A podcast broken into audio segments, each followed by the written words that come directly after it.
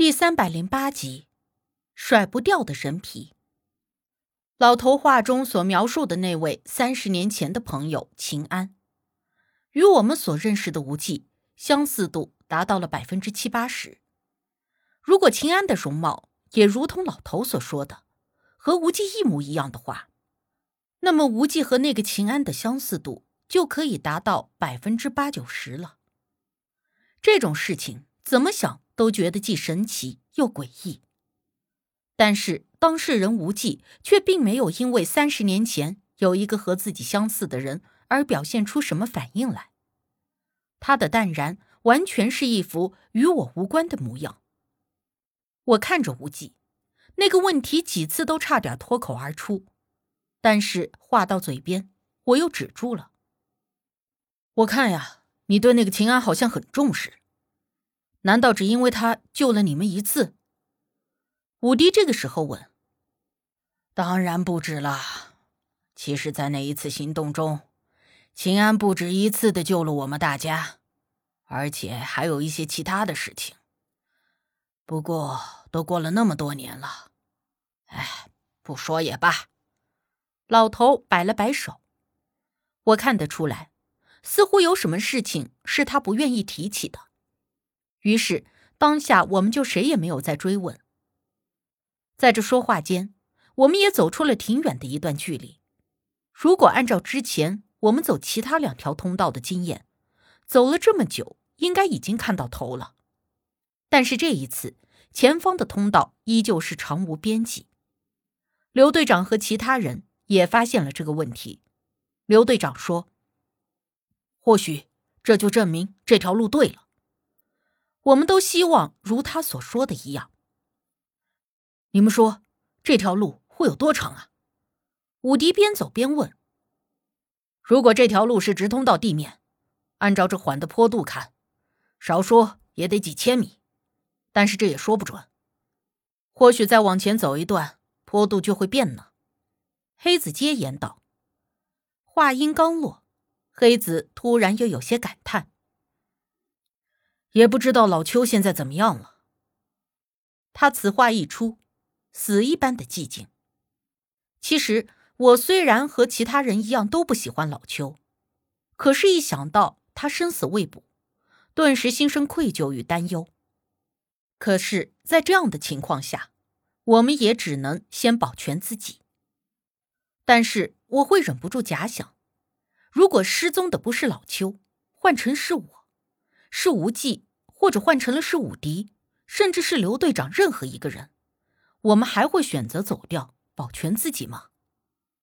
我知道，如果换成是我，其他人我不敢说，但是无忌一定不会扔下我而离开，而换成我对无忌也是同样的，并且我相信，刘队长和武迪他们也是一样的，绝对不会扔下对方离开。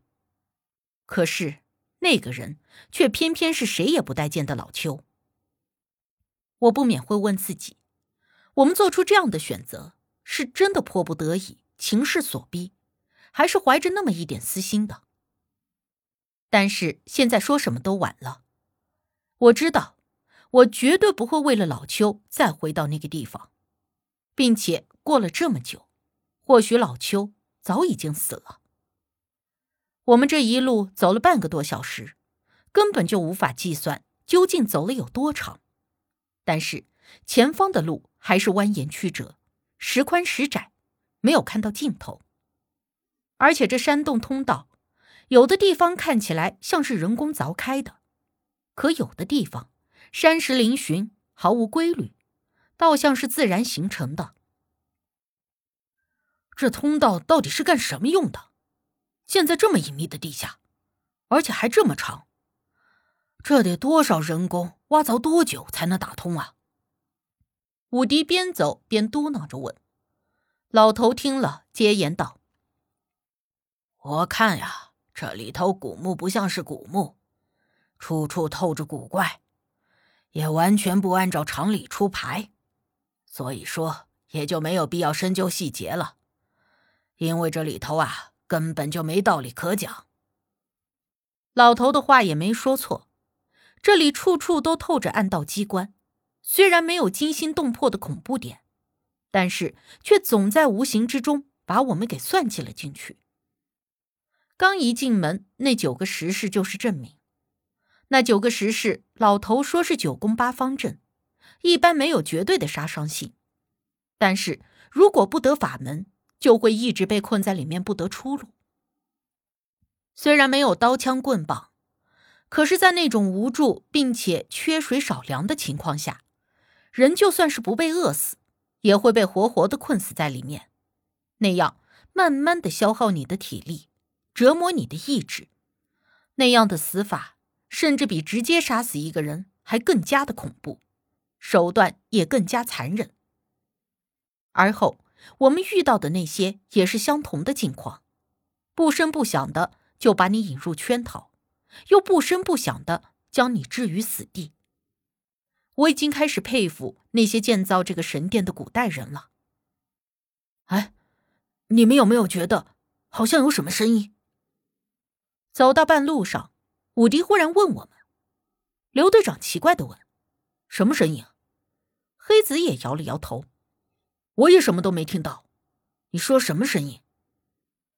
我们都将目光。放到了武迪身上，就连无忌也是。一般其他人听不到的声音，但是无忌都能够大老远的第一时间听到。可是就连他也听不到的声音，武迪竟然先听到了，我觉得有些奇怪。武迪歪了歪脑袋，奇怪的说：“就是，就是那种沙沙沙的声音，声音不大，但是一直有。难道你们全都没有听到？”我们都用力的摇了摇头，武迪稍微用力的拍了拍自己的耳朵。不对呀，确实有声音，而且就在咱们附近。小吴，你听到了吗？刘队长不放心的问无忌确认。见无忌摇了摇头，他便说：“武迪，你是不是太过紧张，听差了？或者说刚才没有恢复好？”不对，绝对不是，就是在咱们说话间，那声音还响着呢。武迪非常确认的说，但是我们所有人都没听到，这就十分的奇怪了。而就在这个时候，老头指着武迪的脖子位置：“哎，那是个啥玩意儿？”武迪不解的摸了一下自己的脖子：“什么呀？刚才我还没有发现，这被武迪一抹。”我立刻就注意到，他的脖子侧面好像有什么东西，看着有点怪怪的。那块皮肤和其他皮肤的颜色不大一样。我们大家都发现了这个点，都凑过去看武迪的脖子。而这一看，大家都怔了一下。黑子惊讶的说：“啊，这这不就是那个？”话说到一半，黑子止住了话头。似乎是怕说出来，武迪自己担心。刘队长没有说话，但是看向了无忌和我，意思是要我俩想办法帮帮武迪。无忌皱着眉头，看着武迪的脖子上的那块皮，一时间没有说话。而我也一直盯着那个位置，那块皮只有三四厘米左右的大小，紧紧的贴合在武迪的脖子上。甚至可以说，都快和他的脖子融为一体了。因为颜色质地相近，所以之前我们都没有发现这件事。之前那东西包住武迪的时候，我们就发现了，那人皮气球看似只是飘飘忽忽的一张皮而已，但是却好像是有生命、有智商的东西，还会抓活人。那人皮包在人身上以后，就会迅速的越收越紧。当时我们救出武迪的时候，那人皮已经紧紧的贴合他的皮肤上。如果无忌动手再晚一点，我甚至怀疑那人皮就会取代武迪，或者说将其包裹操纵。而这会儿我们都没有想到的是，会有一片人皮遗漏在他的脖子上，而经过这么长的时间，人皮已经镶嵌在了他的皮肤上。刘队长担心不已的看着无忌。目光中透着哀求。无忌沉默稍许之后，就让人按住了武迪，并且让武迪不要过于挣扎。武迪一听，有点发愣，担心的问无忌要做什么。无忌说：“如果幸运，可以将那层人皮给揭下来；最坏的结果就是要把武迪的皮肤和那块人皮一起切掉。”武迪一听，当即脸色就有点白了。“啊，我我的脖子究竟怎么了？”刘队长犹豫了一瞬，还是告诉了他实话：“你的脖子上有一块人皮没有去掉，现在看似已经和你的皮肤贴合在了一起。”如果不尽快取下来，不确定还会有什么危险，所以你忍一忍。小吴手快，你一咬牙，东西就取下来了。刘队长似是担心武迪会害怕，说的话有点像是安慰孩子一般，而无忌也难得的配合着点了点头，抽出了短刀。